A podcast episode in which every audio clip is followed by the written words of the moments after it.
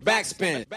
Moin und herzlich willkommen zu einem neuen Backspin Podcast. Mein Name ist Nico Backspin und ich habe mir heute einen Interviewgast gesucht, mit dem ich mich schon äh, länger mal wieder unterhalten wollte. Und äh, du hast ein Album rausgebracht, also gibst mal einen Grund. Vega, schön, dass du Zeit hast. Ja, vielen Dank für die Einladung. Ich freue mich auch, dass wir mal wieder quatschen. Ist ja jetzt mittlerweile schon, glaube ich, ein bisschen her. Ja, genau. Wir beide waren vor drei Jahren mal in Frankfurt zusammen zu Fuß unterwegs, haben eine kleine längere Tour gemacht. Vom letzten Album 2020 hattest du mit Falk dich hier in Hamburg getroffen. Äh, mhm. Und wir wollten uns eigentlich auch schon äh, letzte Woche so ein bisschen näher am Release noch treffen, aber äh, da haben die technischen Möglichkeiten uns ein bisschen Strich durch die Rechnung gemacht. Nichtsdestotrotz ähm, finde ich, ist es gerade auch in der heutigen Zeit ähm, vielleicht manchmal gar nicht so, also ich weiß, es gibt Release-Pläne, aber ich finde, gerade bei bestimmten Alben und bestimmten Themen äh, ist das größer als der Termin, wann ein Album rauskommt. Und ähm, der Turnus, den du da jetzt auch gerade hast, der spricht ja auch dafür, dass du sehr aktiv gerade bist. Genau, genau, genau. Ja, ich habe jetzt ein bisschen, äh, bin jetzt ein bisschen flotter unterwegs als früher, ja. Ja, ich merke schon, da ist auf jeden Fall Tempo drin. Wir haben viele Themen, über die wir heute reden können. Das erste, das ich aber mal anschneiden möchte, und das war eigentlich auch letzte Woche für unseren ersten Termin, äh, prägender denn je. Denn genau vor einer Woche war ähm, das jährlich, hat, hat sich der Terroranschlag von Hanau äh, gejährt. Und mir ist gleich eine äh, Zeile auf deinem Album aufgefallen, die im Prinzip wie Faust aufs Auge dazu gepasst hätte.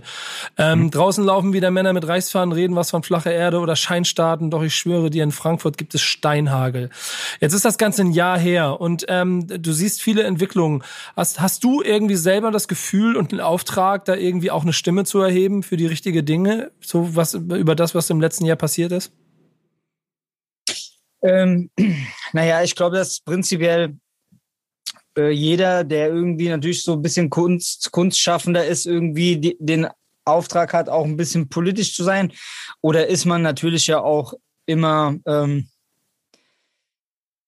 also manchmal auch unfreiwillig, ne? Aber mhm. äh, wenn man, wenn man irgendwie Musik macht und wenn man irgendwie gerade irgendwie auch Kunst macht, dann hat man ja auch irgendwie immer eine Meinung, die man nach außen trägt. Und wir Rapper sind ja auch schon dafür bekannt, dass wir sehr, sehr viel Quatsch auch ähm, labern und halt auch manchmal Sachen, sag ich mal, sagen, die irgendwie, ja, worüber man nachdenken kann, ob man das so an die Kids weitergeben will.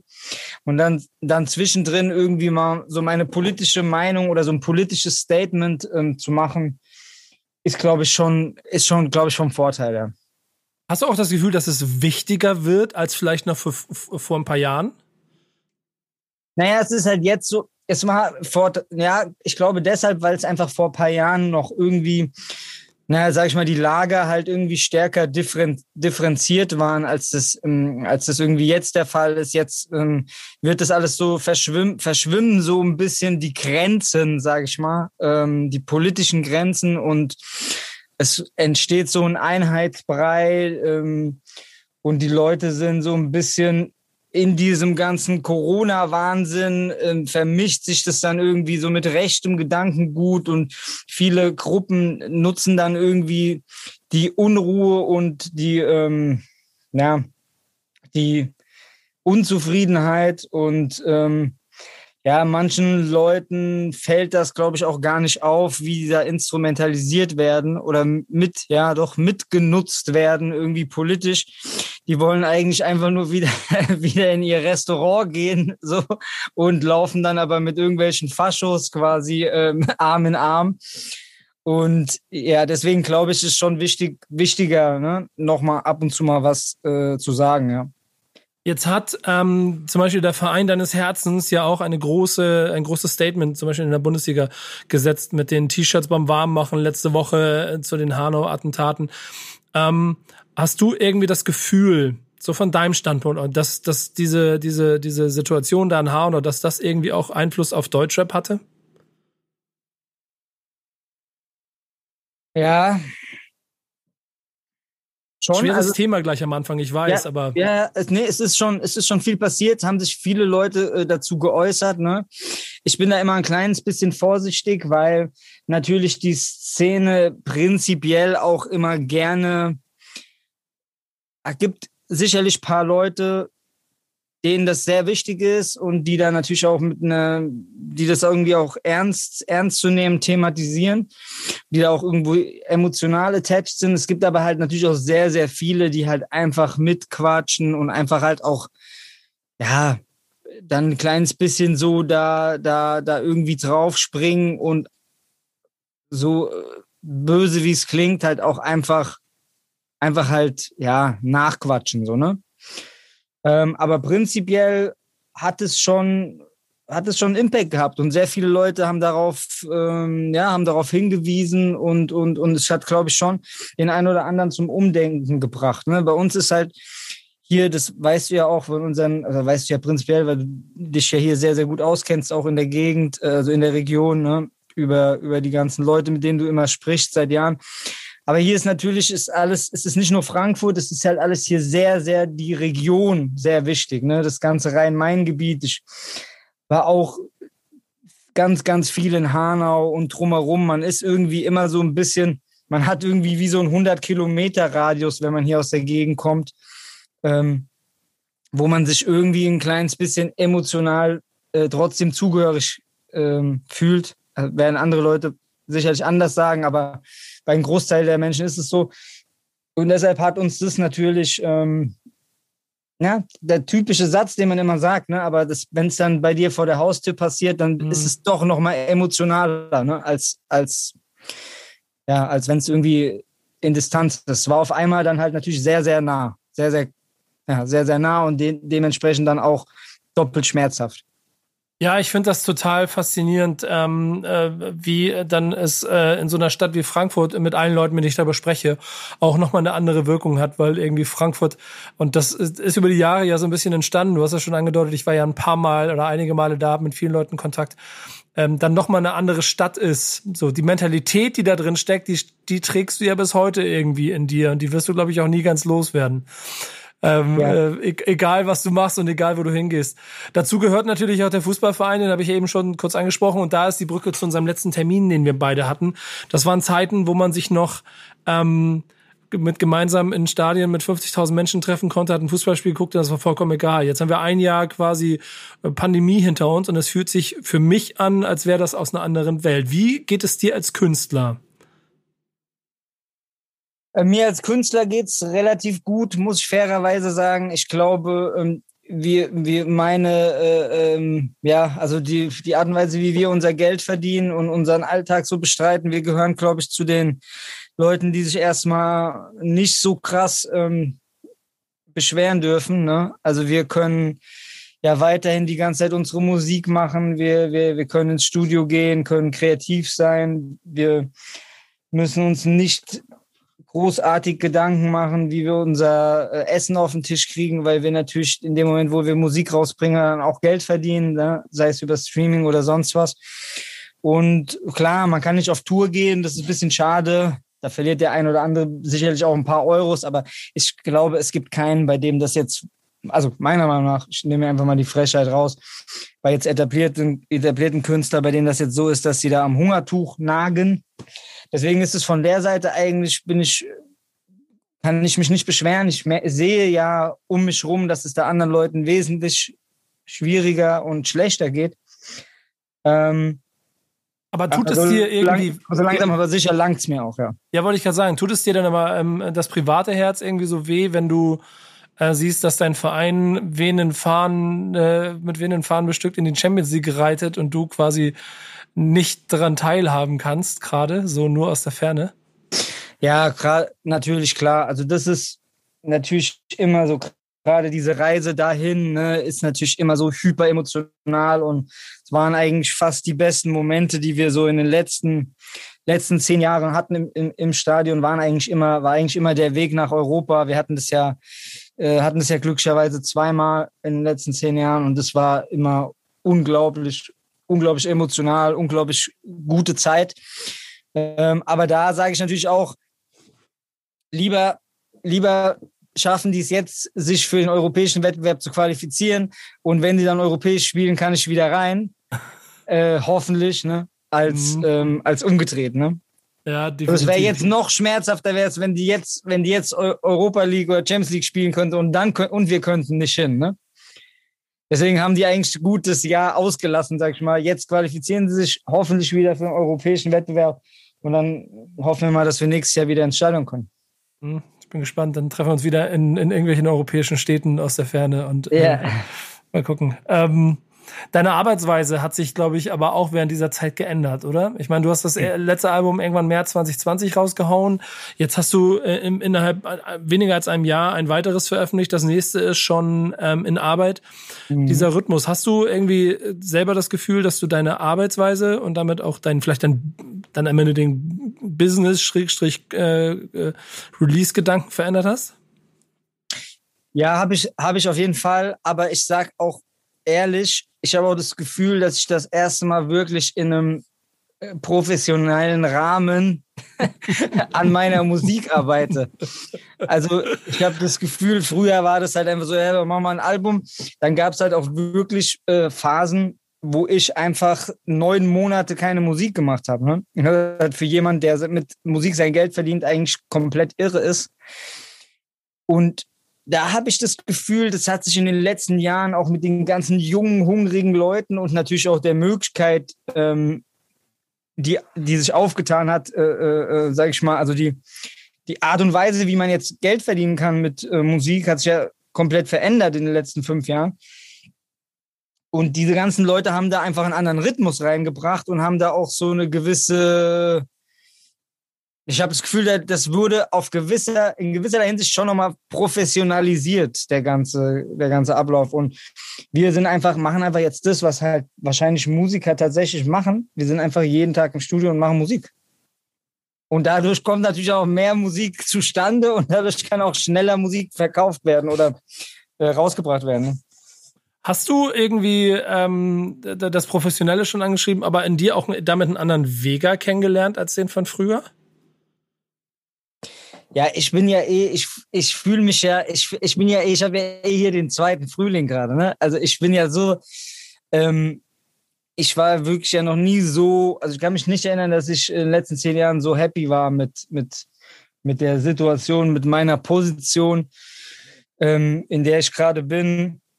Äh, ich fühle mich wirklich wieder so ein kleines bisschen ähm, zu den Anfängen auch versetzt, weil ich einfach wieder so einfach nur mache, worauf ich Bock habe.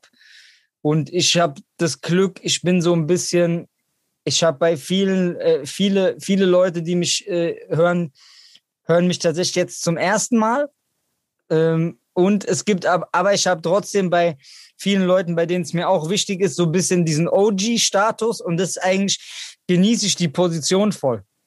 Also, weißt du, ich mache ein Feature mit Samra und dann schreiben Samra-Fans, das ist geil, dass der Samra so Newcomer supportet. da denke ich mir, ja, das, das ist es doch. Das ist doch genau, was ich brauche, weil ähm, darüber könnte man sich natürlich auch aufregen. Ja, da, da, da würde ich direkt reingehen, weil nämlich der Vega von früher ähm, immer darum gekämpft hat, dass er verdammt nochmal akzeptiert wird. Und wenn du ihn ja. nicht akzeptierst, dann bist du äh, der Feind, so formuliere ich es mal. Ja. Ähm, und jetzt lachst du darüber, dass dich Leute vielleicht nicht ernst nehmen oder so. Ja. Das ist ja schon ein anderer Vega. Ja, ich glaube, ich habe ein bisschen die, ähm, ich habe ein kleines bisschen die Möglichkeit erkannt, die da, die darin steckt. Ne? Also es birgt halt unglaubliches Potenzial auch, ähm, diese Möglichkeit auf quasi so einen Neustart zu haben, auf eine gewisse Art und Weise. Natürlich ist es, was halt wichtig ist, warum ich darüber lachen kann oder glücklich bin damit, ist, weil ich weiß, da gibt es eine andere Seite von sehr, sehr vielen Leuten, die sich gut auskennen, die sich mit, intensiv mit Musik beschäftigen, auch mit meiner und die trotzdem sich das anhören und sagen, oder zumindest ein Großteil, ne, gibt natürlich immer welche, denen es auch nicht gefällt, aber der Großteil sagt, ey, es ist irgendwie immer noch geil, ist immer noch Vega, ist immer noch krass gerappt, ist, ähm, ist irgendwie, irgendwie geile Mucke und der ist schon ewig dabei und immer noch und super. Und ähm, jetzt kriegt er endlich mal ein bisschen mehr Reichweite und in Kombination mit diesen so vielen jüngeren Leuten, die mich natürlich jetzt auch über viele Features, muss man ja auch einfach fairerweise einfach sagen, gehört haben und aber für gut befunden haben, hat es auch noch mal so ein hat es auch noch mal so ein Neustart-Feeling. Und die Kombi daraus, die genieße ich äh, ehrlich gesagt gerade sehr. Ja, weil es, es wirkt wie so ein, so, so, so, so ein Paket aus verschiedenen ähm, Punkten. Du hast es schon beschrieben. A, also ich, ich müsste das, ich, ich versuche mal, ob ich das jetzt groß aufziehe und trotzdem im Kleinen drüber reden können. Denn du hast die Anzahl der Feature-Gäste schon beschrieben auf diesem Album. Über die Hälfte der Songs haben Gäste. Die Songs sind unter drei Minuten lang. Das heißt, sie entsprechen damit eigentlich auch ganz normal den Mechanismen des heutigen Marktes. Du hast einen, einen neuen Sound, der sehr zeitgenössisch ist. Und äh, du hast, um das Summer-Feature als Beispiel mal zu nehmen, bevor wir dann vielleicht noch ein paar andere Details eingehen, ähm, aber auch ein Feature, das nicht auf dem klassischen organischen, ich nenne ihn mal Freunde von Niemand Weg entstanden ist, äh, wo quasi das äh, die, die die Prüfung der Echtheit ja so ein bisschen auch ein wichtiger Faktor ist, sondern über den klassischen Kombinationsweg von von Social Media und damit dann auch in einer Sinn eine eine eine, eine logische und auch passende Kombination, von der ich aber glaube, dass die ein Vega vor zehn Jahren nie so gegangen wäre, weil er zu viel über die Für und Wider nachgedacht hätte. So, das, das Paket ist ein anderes als früher. Kannst du dir vorstellen, dass der alte Vega das verstanden hätte, was der neue Vega gerade macht? Boah, ich, es ist sehr schwierig. Also ich glaube, hm, ich bin mir unsicher, ne? Aber ich, ich hatte schon das Gefühl, dass jetzt, sage ich mal, die, die, die Feature-Gäste und so weiter ähm, und auch die Art und Weise, wie die Mucke entstanden ist, ich meine, das kriegen natürlich die Leute von außen nicht mit, aber trotzdem so sehr organisch war und, und ich auch sagen muss, ähm, dass trotzdem ja ein, ein, ein Samra und ein Vega gar nicht so in vielerlei Hinsicht auch tatsächlich gar nicht so weit entfernt sind, äh, wie man denkt. Ne? Also klar, Logo, da passiert sehr, sehr viel. Es ist sehr, sehr erfolgreich bei ihm. Und ähm, das war der Unterschied zu meiner Mucke. Nein, Spaß. Aber ähm, nee, aber wir sind schon, wir haben schon einen ähnlichen, einen ähnlichen Vibe, einen ähnlichen Sound, eine ähnliche. Es ist schon nicht so weit auseinander, ne? Und äh, bei Haft und mir sowieso nicht. Wir sind aus der Gegend, wir kennen uns seit über zehn Jahren. Casper und ich auch, Montes auch, Olsen auch. Also es ist auch so ein bisschen so, das neue Team ist das alte Team mäßig und es ist an sich von der von dem Paket war es eigentlich in meinem Kopf immer schlüssig. Ähm, aber klar, ich hätte vor zehn Jahren sowieso gar niemand gefeatured außer Azad und Savage, weil ich alle anderen gehasst habe. Aber darauf wollte ich eigentlich hinaus, weil insgesamt wirkt es nämlich schon so, dass du weit offener bist. Ich bin sehr glücklich über ein Haftbefehl-Feature auf einem Vega-Album und frage ja. mich die ganze Zeit, warum das zehn Jahre dauern musste, bis es endlich dazu kommt. Ja, du kennst ja Haftbefehl auch, oder? Ja, sagen wir so, Anfrage ist wahrscheinlich auch ungefähr zehn Jahre alt, ne? ja, wir hatten mal sogar ein, wir hatten irgendwann mal sogar ein Ding zusammen, wo er bei echte Musik noch war. Ja, krass. Äh, mit, mit, äh, das, das, mit Twin und so. Da das war er noch jung und hungrig. Da war er noch jung und hungrig und stur war er dann noch. Jetzt ist er nur noch stur. Jetzt ist er nur noch stur. Nee, genau. Ähm, da hatten wir mal ein Ding zusammen, äh, das neue Frankfurt heißt es, glaube ich. Hieß es, glaube ich, damals. Aber nee, es ist tatsächlich so, dass ich ihn auch nie gefragt habe. Ich, ich habe ihn nie gefragt, er hat mich auch nie gefragt. Äh, wir haben uns, wir laufen uns natürlich hier immer wieder mal über den Weg, aber dann eher so privater Natur. Irgendwie, sage ich dir ehrlich, hat sich das nie angefühlt, als hätte ich den Song gehabt, wo ich ihn jetzt drauf haben will. Oder wo er sich so aufdrängt. Und bei dem Ding war so, hat sich irgendwie so angefühlt. Ne? Das passiert natürlich dann auch in dem Moment, wo man mehr Musik macht, dass man dann eher mal sagt, ey, da könnte ich mir das vorstellen, das vorstellen. Und ja, ähm, äh, mein, für mein Gefühl war jetzt irgendwie so der richtige Zeitpunkt. Du hast Olsen mit dabei. Mhm. Und eure Geschichte ist ja zehn Jahre alt eigentlich schon. Und mhm. Älter ähm, sogar, ja. So ja, ja, über, über zehn Jahre. Und aber vor irgendwann vor 19 Jahren ist er irgendwann mal von dir weggegangen. Ja. Ähm, ist die Rückkehr jetzt, jetzt irgendwie eine Versöhnung? Ist das etwas, was äh, logisch war? Oder gab es da, äh, ist die Geschichte gar nicht so groß, wie sie sich vielleicht anfühlt, wenn er jetzt so stark vertreten ist gerade?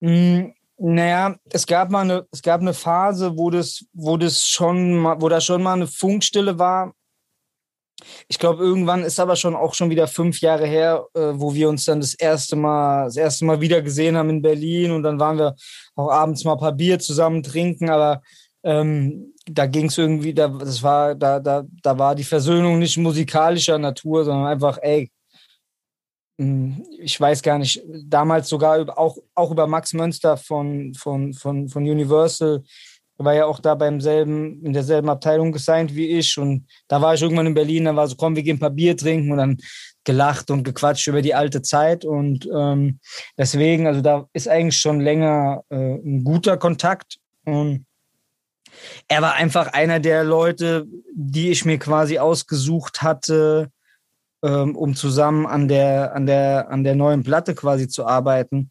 Und im Zuge dessen war man so viel im Studio und ja, ähm, dann war irgendwie, hatten wir dann die Hook zusammengeschrieben, da hatte er einen relativ großen Anteil auch und da hatte ich irgendwie das Gefühl, dass er da geil drauf passt. Und dann habe ich gesagt, ey, komm und so, jetzt ich hätte ich gerne auf der Platte und dann ist es, wie das halt dann so entsteht, ne? Und dann war so ein bisschen musikalische Versöhnung, aber auf jeden Fall.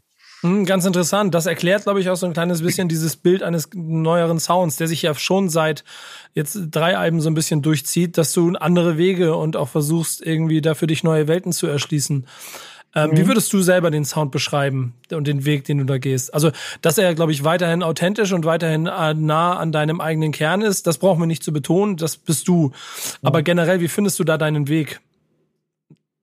Ja, ich bin immer noch ein bisschen auf der Suche, ne? Also man, man merkt halt, man merkt auch deutlich, also hm, ich, ich finde die Platte krass, äh, ich liebe die Platte. Ähm, man, für mein Gefühl hat sie jetzt mit Blick von außen drauf ein kleines bisschen an Tiefe eingebüßt ähm, im Vergleich zu einer anderen Vega, zu alten Vega-Platten. Das war, ist bisschen, liegt ein bisschen einfach daran, dass wir halt einfach wirklich viel im Studio waren und es, wir haben einfach nur Spaß gehabt und haben halt auch hier und da einfach mal auf die Kacke gehauen und halt einfach irgendwie auch mal versucht, einfach nur geilen Vibe zu erzeugen, geile, geile Sprüche zu machen, geile Stimmung zu erzeugen.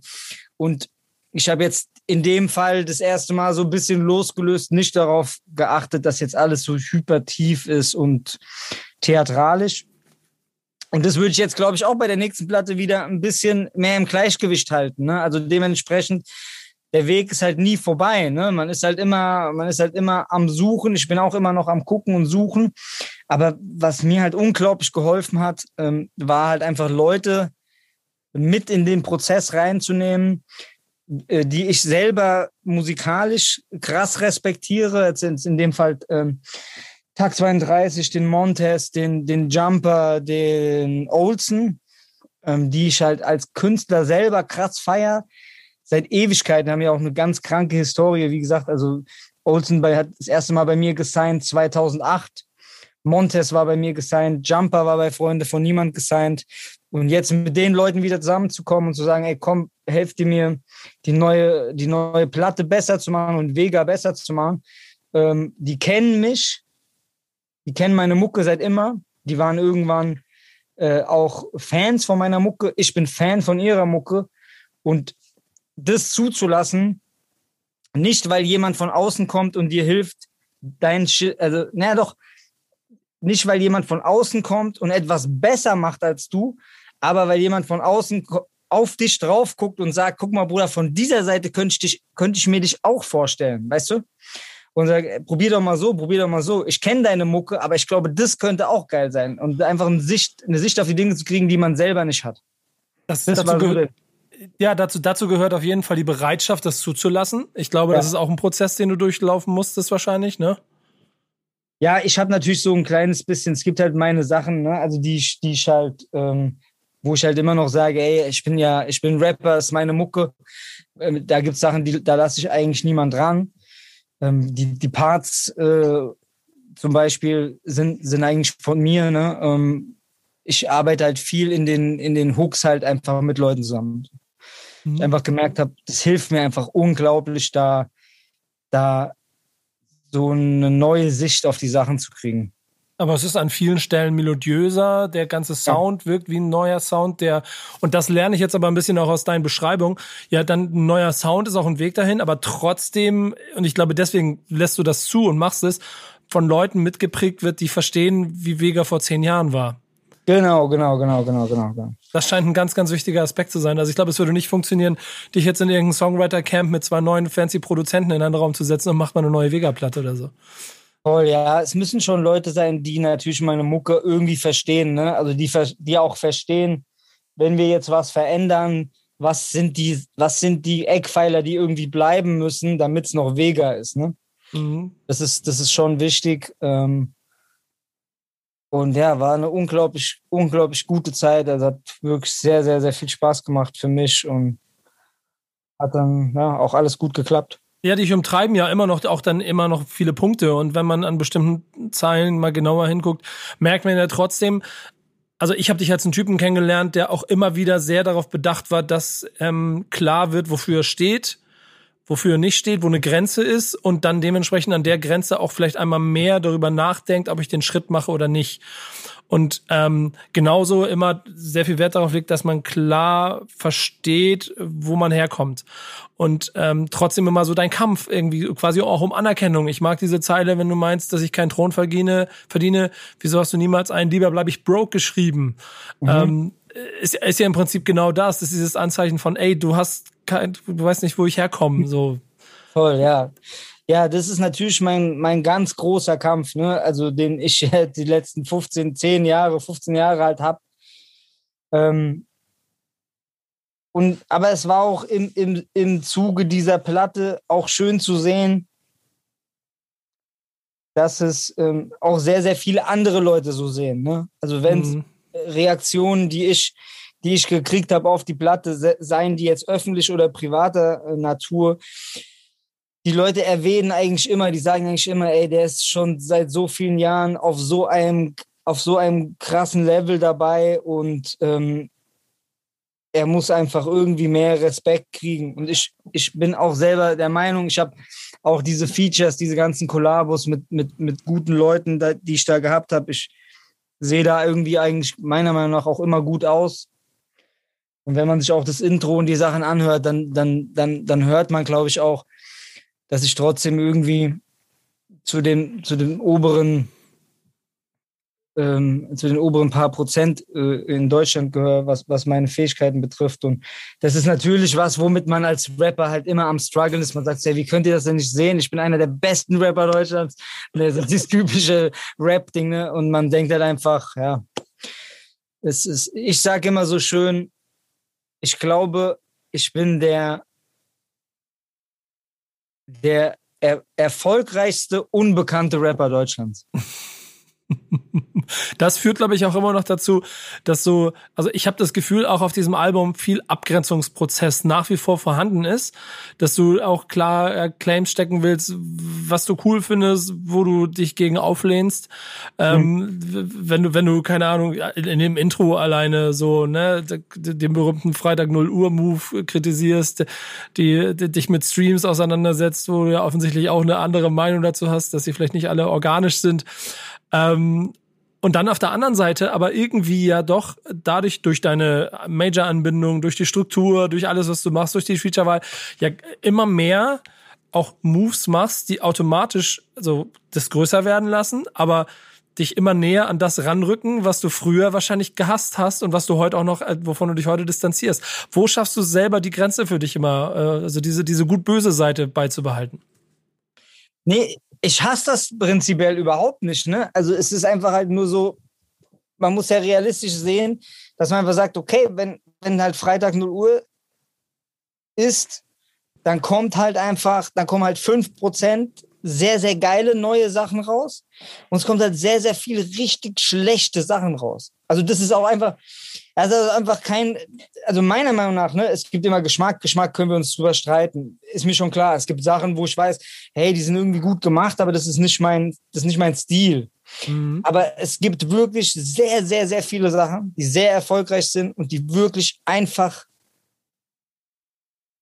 also meiner Meinung nach messbar schlecht sind. Die sind handwerklich, die sind handwerklich nicht gut gerappt, die, ja. die klingen nicht gut, die sind nicht gut produziert, die sind, die sind einfach, die sind auch nicht innovativ. Ähm, ich glaube, dass ich da jetzt auch nicht der König drin bin, ja, was die Innovation betrifft. Aber es ist irgendwie so, dass ich mir denke, okay, also wer hört sich das an? Wer hört sich das an, dass das so erfolgreich wird? Ne? Und das ist einfach nur, was ich damit kritisiere. Aber es gibt auf der anderen Seite auch voll viele Sachen in den letzten Jahren, die ich unglaublich gut finde. Also wirklich, ich, für mich ist es gerade die beste Zeit immer noch für, für Deutschrap, ne? Die letzten Jahre. Nur mit dieser riesigen Masse kommt natürlich halt auch, kommt natürlich auch viel Schund, aber es kommen auch voll viele gute Sachen. Und ich glaube, wir haben ganz, ganz krasse Rapper gerade in Deutschland. Ich glaube, wir haben auch sehr, sehr viele Schmodder-Rapper in Deutschland. Das ist einfach nur, was ich damit so ein bisschen versuche, quasi, äh, ja, darzustellen. Aber es gibt sehr, sehr viele Leute, die ich krass feiere auch momentan. Ja, ich glaube, das ist dann ja auch so das, das Ambivalente in dieser Situation, dass die Möglichkeiten ja immer größer werden und trotzdem ähm, du ja selber dein eigenes Mindset dadurch wahrscheinlich schon einen Tick verändern musstest. Du hast dich zum Beispiel, das ist in unserem Interview 2018, also zu Beginn im Prinzip der Trilogie, die wir jetzt so hinter uns gebracht haben und ein bisschen äh, Stichwort neuer Weger, hast du dich damals noch ähm, selber als ein, in ein Realness-Fascho äh, in, in, den, in den Jahren davor bezeichnet. Ähm, wie hast du dir diesen Kampf um Realness bis heute bewahrt? Das Problem ist, ich, ich habe da ein bisschen ehrlich gesagt aufgegeben, weil ich einfach gemerkt habe, es spielt einfach in der Welt, in der ich mich befinde, einfach überhaupt gar keine Rolle mehr. Und ich einfach tatsächlich da ein kleines bisschen, ähm, ein kleines bisschen echt resigniert habe. Muss ich dir ganz ehrlich sagen, es ist halt einfach, also ohne da jetzt, ohne jetzt da komplett den, den, sich den Rucksack aufzuziehen, aber in der Zeit, in der ich halt angefangen habe, Deutschrap zu hören, wäre halt, halt 85 Prozent der Sachen, die jetzt gerade momentan passieren, halt einfach schlicht und ergreifend undenkbar gewesen. Und heute ist es aber nicht mehr so. Und ähm, irgendwie habe ich jetzt fünf Jahre gesagt, ja, das kann doch nicht sein, das kann doch nicht sein, das ist doch gar nicht real, wie machen die das alle? Aber man muss einfach sagen, es juckt einfach keinen. Es juckt einfach keinen. Es ist so dumm, es sich anhört. Ähm, ähm, es haben sich da, es haben sich irgendwie da ein bisschen die Spielregeln verändert.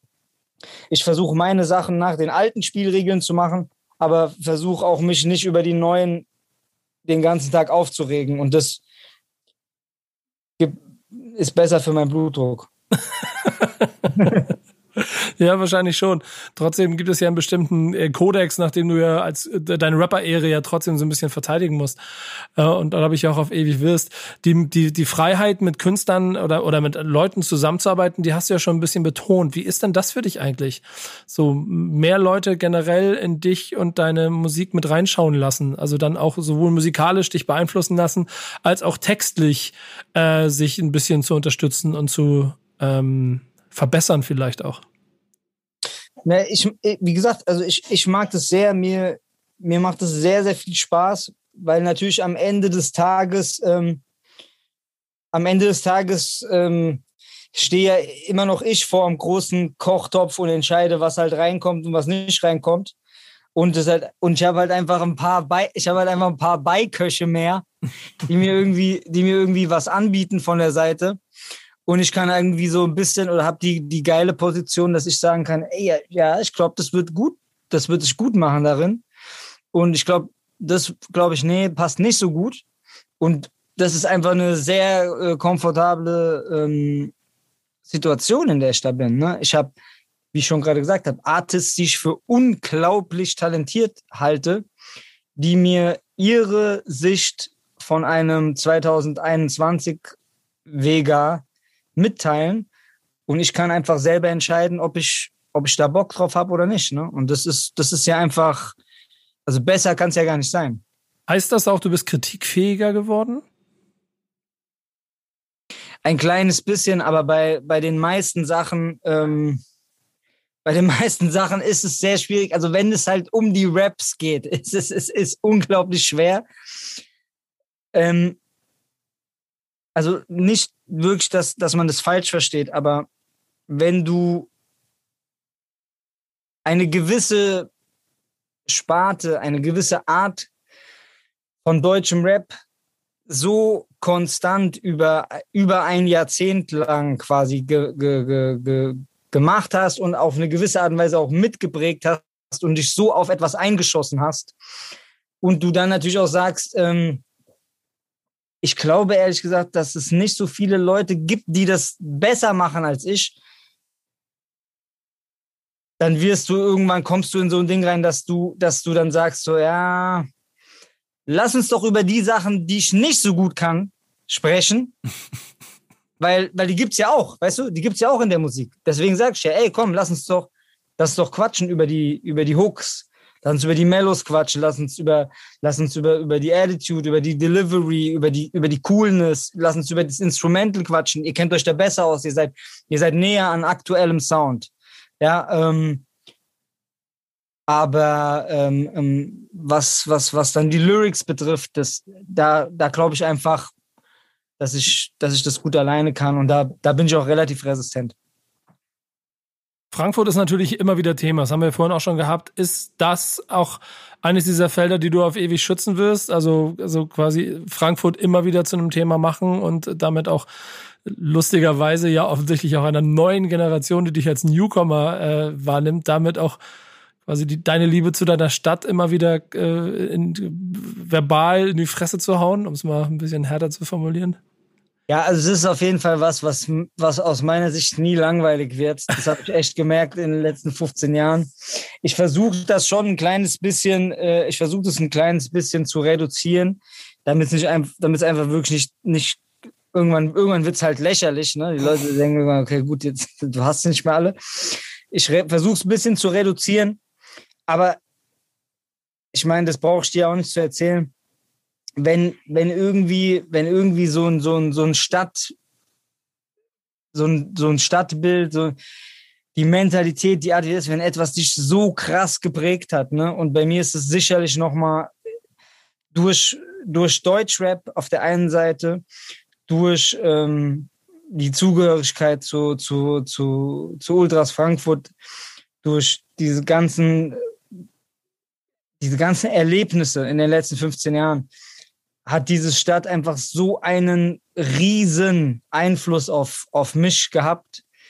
Und die, die ich habe so viel gelernt in dieser Stadt, durch diese Stadt, durch die Leute, die hier wohnen, durch Sachen, die mir passiert sind es gibt nichts, was mich so geprägt hat, halt quasi wie diese Stadt. Und das, das ist, wird man immer halt hören.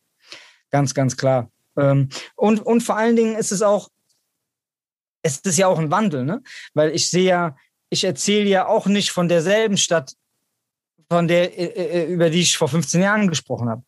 Also äh, unabhängig davon, dass die Stadt an sich sich verändert hat in den letzten 15 Jahren, hat sich ja auch meine Sicht auf die Stadt verändert. Ne? Ich ja, auch Sachen vielleicht an Frankfurt, die ich vor 15 Jahren verherrlicht habe, die ich jetzt gar nicht mehr so toll finde, oder die ich jetzt anders sehe. Also dieser, dieser Wandel, den du auch hast, die, die Beziehung zu deiner Stadt verändert, verändert sich ja auch und deswegen wird es auch nie langweilig.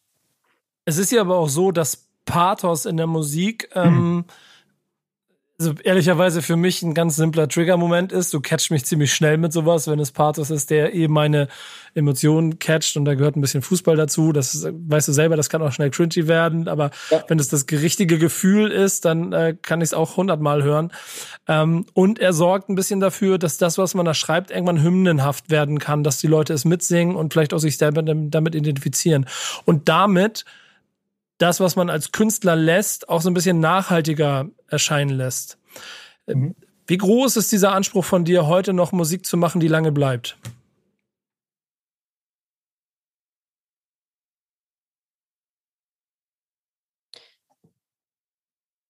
Also war fairerweise bei der Platte nicht so der Anspruch. Aber an sich ist es natürlich immer noch das allergrößte Hauptziel was ich habe, also wieso ich überhaupt den Mucke mache, ne? Also, unabhängig von, von irgendwie natürlich, dass wir davon auch unser Essen kaufen.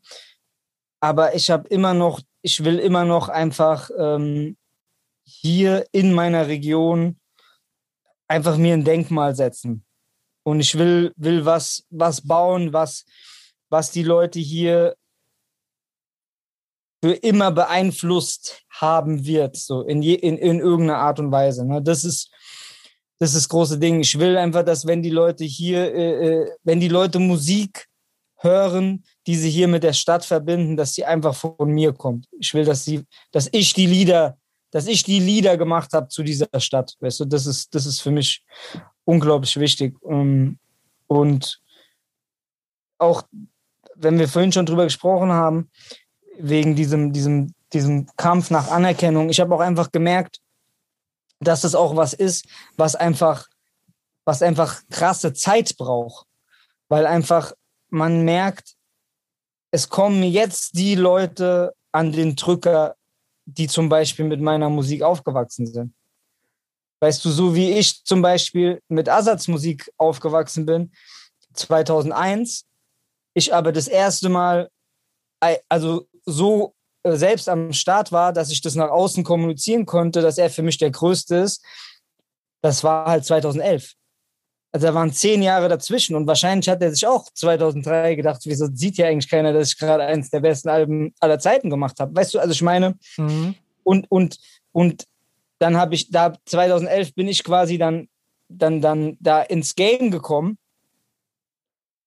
und so richtig, dass es dann richtig laut kommuniziert habe, ey, Assad, Assad, Assad, Assad oder Moses, Moses, Moses, das ist, war ja dann noch mal ein paar Jahre später. Ne? Also das bedeutet auch so eine Platte wie, sagen wir jetzt mal zum Beispiel Lieber bleibe ich broke, die jetzt hier in der Region, glaube ich, einen, einen guten Impact hatte.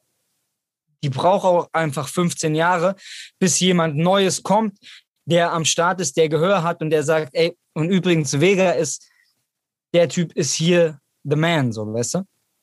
Bist du denn stolz auf deine Stadt, wenn du siehst, dass ähm, nach besagter ersten Ära mit Moses, zweiter Ära mit mit mit mit mit Azad, das muss man, also auf die beiden kann man es schon wahrscheinlich so ein kleines bisschen reduzieren. Dann ja so um die zwei Zehner ähm, mit mit mit Hafti, mit mit mit Cello Abdi, ähm, aber dann auch eben mit, mit dir so drei verschiedene äh, Camps und, und Arten gleichzeitig quasi marschiert sind und die Stadt äh, bis heute repräsentieren. Ähm, was macht dich das stolz? Was löst das in dir aus? Ja, ich finde immer noch, dass wir wirklich, ähm, auch wenn, wenn wir jetzt weniger Leute sind und, und, und wir vielleicht jetzt auch wirtschaftlich nicht mehr da so ganz krass an der Spitze sind, wenn man jetzt, was man jetzt Verkäufe oder so, wenn man das so aus der Industrie betrachtet, ähm, ich glaube, immer noch, dass wir jetzt in den letzten 20 Jahren, 25 Jahren, glaube ich, schon den meisten, den meisten Einfluss einfach hatten auf, auf Straßenrap in, in Deutschland. Ne? Und das ist ja, das ist ja was, ähm, ja, was mich natürlich am meisten beschäftigt.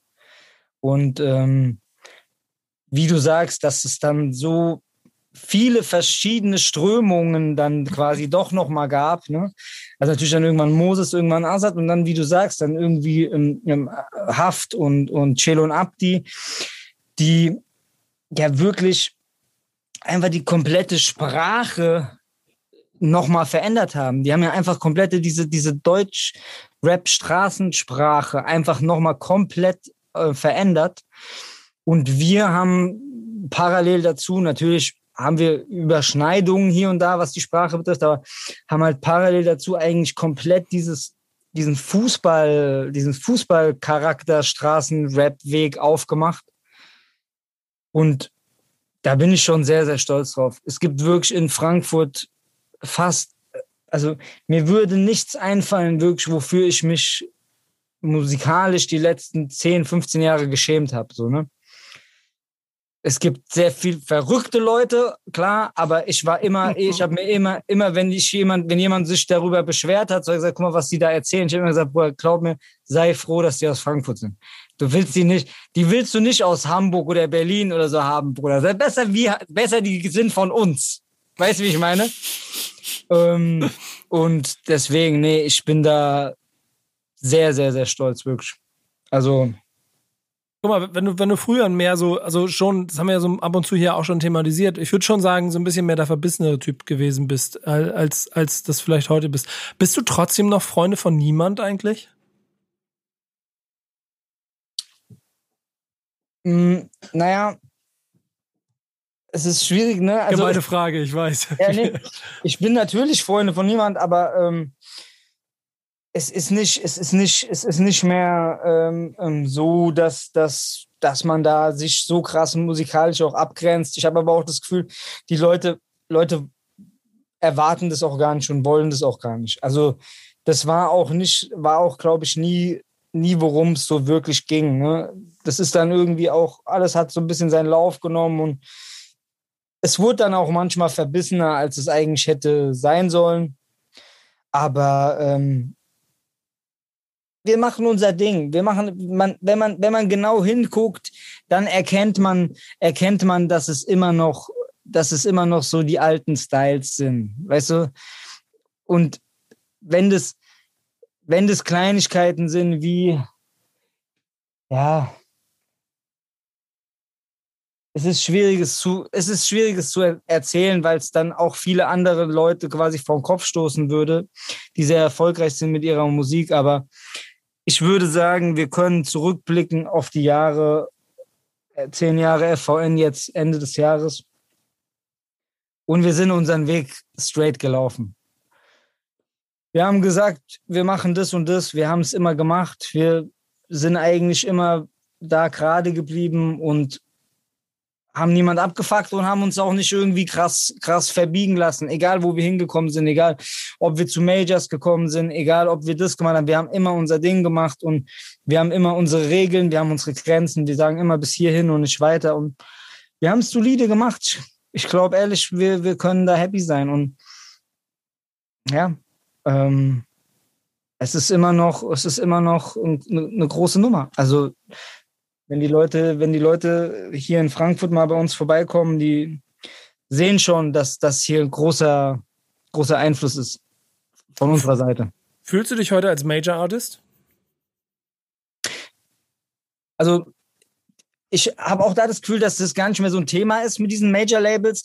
Aber äh, um jetzt so ein kleines bisschen Industrietalk zu machen, ich muss halt einfach wirklich sagen, ich habe ich hab vielleicht einfach riesengroßes Glück, weil einfach das Team, mit dem ich auf Major-Ebene zusammenarbeite, einfach das beste Team ist, mit dem ich jemals zusammengearbeitet habe. Ich einfach mit dem, mit dem Max Münster, mit dem ich die Platten mache, ein, wirklich, er ist einer von, von meinen drei Freunden, die ich in den letzten zehn Jahren irgendwie mitnehmen konnte aus dem Musikzirkus. Und er, er ist genau, er ist auf Label-Ebene genau das, was ich besprochen habe bei Olsen und Montes, was die Musik betrifft. Wir kennen uns seit über zehn Jahren. Er versteht meine Musik vollkommen. Er hat eine Idee davon, wie man das in die Jetztzeit transportieren könnte. Wir sprechen viel darüber und es ist ein sehr respektvolles Verhältnis. Und ich, er hat mich nie irgendwie zu irgendwas versucht zu, zu, zu, zu, zu drängen, was ich nicht feiere. Und für mich sind die da heilig, die Jungs. Also deswegen, ich kann nichts Schlechtes über, über Major Business sagen. Ich weiß aber auch, dass es bei 90 Prozent anders ist. Ich hatte auch einfach, glaube ich, wirklich viel Glück gehabt auch. Vielleicht auch einfach der lange Weg, den du gegangen bist und dann, dann doch diese harte Arbeit, die da drin steckt, sich irgendwann auszahlt, wenn man weiß, wo man als Künstler sein will. Denn ich ja. habe auch bei dir das Gefühl, dass ähm, also ein Bewusstsein darüber immer da war, aber ähm, es, es, es braucht, weißt du, es ja so einen ganzheitlichen Blick auf einen selber, um zu verstehen, wie man als Künstler steht. Ja, man, das, das, äh, Entschuldigung, dass ich unterbreche. Das ist auch was, was, was man natürlich auch nie vergessen darf. Ne? Ich bin dahin, ich bin hingekommen zu einem Major-Label. Da war ich schon, äh, da war ich schon, warte mal, das war 2017, da war ich schon 12, 13 Jahre äh, im, im Game irgendwie ich war eigentlich, war ich schon fast zu, also okay, das ist fertig. Also bei dem kann man nichts mehr machen. Da mhm. wird sich nichts mehr bewegen. Verstehst du, der rappt über Geigen, traurige Lieder über Eintracht Frankfurt. Das ist so, dass, dass sie mich überhaupt gesigned haben, weil es einfach, ey, wir können nichts mehr machen. Wie viele Jahre sollen wir an, äh, daran arbeiten, dass die, dass das, dass wir das wieder rauskriegen, so. Ähm, das darf man natürlich auch nicht vergessen. Ich war natürlich schon sehr war schon weit, als ich da hingekommen bin. Ne? Und das ähm, vereinfacht natürlich auch meine Position. Jetzt ist natürlich heute das Business ein anderes, weil man das nicht mehr an bestimmten Einzelfaktoren festsetzen kann. Aber bist du zufrieden mit, keine Ahnung, Platz 4, Platz 2, jetzt Platz 3, dem Weg, den du äh, dort gegangen bist? Und ist auch das Label mit dir zufrieden? Naja, es ist, es ist halt so, man will, man will, glaube ich, immer irgendwie, wenn man, wenn man in meiner Position ist, jagt man immer die Eins. Ich habe, gerade wenn man es irgendwie einmal geschafft hat, äh, ja, in meinem Fall bei Chaos, dann willst du natürlich irgendwie immer wieder die Eins machen. Ähm, aber für mich war das Wichtigste, dass ich irgendwie schaffe, eine Platte zu, eine Platte zu machen, die so wird, wie ich mir es irgendwie mal davor vorgestellt habe. Ne? Wo ich irgendwie mal mit Leuten zusammengesessen habe, mit Max, mit, mit, mit, keine Ahnung, mit, mit meiner Freundin, mit, mit, mit Simon, mit dem ich hier zusammen gesagt habe, ey, ich, ich will so eine Platte machen. Die, die Platte, die ich jetzt mache, die soll, die soll den und den Impact haben auf, auf, auf meine Karriere. Die soll den und den Schritt vorbereiten und die soll musikalisch irgendwie da reinpassen. So. Und das nimmt man sich oft vor, aber das schafft man in den Großteil der Fällen nicht. Und dass ich das geschafft habe, das hat mich sehr glücklich gemacht und das war für mich der wichtigste Teil. Und ich glaube auch so, ähm, ja, von dem, von dem, von dem, von dem restlichen, glaube, das funktioniert schon auch irgendwie wirtschaftlich alles gut, es streamt gut. Ich habe natürlich auch viele, wie gesagt, hochkarätige Features gehabt, die mir da sicherlich auch helfen. Also ich bin da ja nicht äh, auf den Kopf gefallen. Ich weiß schon, wie das funktioniert, ne? Aber ähm, vor allen Dingen bist du scheinbar jetzt offener dem gegenüber, als es noch vielleicht vor einer Zeit gewesen wärst. Ja, voll, voll. Aber dann heißt es ja eigentlich auch, dass der Weg jetzt geebnet ist. Also im Prinzip hast du den, dein, äh, danke liebe Samra-Fans, Newcomer-Status jetzt nach 10, 12, 15 Jahren nochmal wieder äh, erlangt äh, mit Major und Erfahrung im Hintergrund, dass das Tempo, das du jetzt anlegst, wahrscheinlich jetzt so weitergeht, oder? Genau, für mich ist einfach nur, äh, ich will halt weiter jetzt geile Mucke machen. Ne? Ich, ich, ich fühle mich gut, ich ähm, habe das Gefühl, es ist eine geile Zeit gerade, es, es, es, es läuft gut und ja, ich will weiter Mucke machen. Spürst du Hunger? Ja, ich bin, also wirklich, das, ich, ich habe ich hab so krass Bock, weil die, das ist, war, was ich meinte mit dieser, mit dieser Möglichkeit, die das bietet, dass du jetzt das Gefühl hast, okay, krass, guck mal, ich kann jetzt neue, ich kann jetzt nochmal neue Leute erreichen. Ich kann neue Leute erreichen und ich kann denen zeigen, was für ein Rapper ich bin und äh, ähm, die können dann entscheiden, ob sie es geil finden oder nicht. Und die Möglichkeit, also ich hatte eine Phase, wo ich das Gefühl hatte, okay, das schaffe ich nicht mehr ich hatte eine, eine Phase, wo ich das Gefühl hatte, okay, irgendwie, ich habe meine Leute hier, die hören meine Mucke, aber ich komme irgendwie nicht an, an, an neue Hörer, weißt du? Und da habe ich das Gefühl, da ist jetzt irgendwie eher die Möglichkeit da und das ähm, motiviert einen natürlich nochmal. Ne? Das macht einen so ein bisschen, okay, da geht noch was. Was glaubst du, was kommt als erstes? Du live auf einer Bühne mit Publikum davor äh, oder ein neues Album? Ein neues Album. Ja? Ja, ja, selbstverständlich. Also, weil, ähm, also ich glaube ja, wie gesagt, vor, vor März, April nächstes Jahr wird da nichts, nichts großartig was passieren. Und ich bin jetzt ja quasi schon wieder im Studio und, und mache neue Mucke und habe ehrlich gesagt eigentlich schwer vor, am Ende des Jahres wieder was äh, zu droppen. Dann haben wir ja dann schon wieder einen Grund zu sprechen. Spätestens. Ja. Also ja, offiziell. Ich glaube, wir haben vorher hoffentlich genug Gründe, aber äh, spätestens dann äh, werden wir wieder die, die Wege sich kreuzen und dann hören wir uns das mal an, was du da gemacht hast. Voll, ich, voll. ich, ich hoffe dann auch mal wieder persönlich und äh, vielleicht noch mal wieder mit einer anderen Idee, dass wir uns mal wieder was Schönes überlegen, was wir machen können. Aber da sprechen wir nach diesem Gespräch mal drüber. Ähm, ansonsten kann ich jetzt erstmal nur Danke sagen. Danke für die ja. Zeit und danke fürs Gespräch.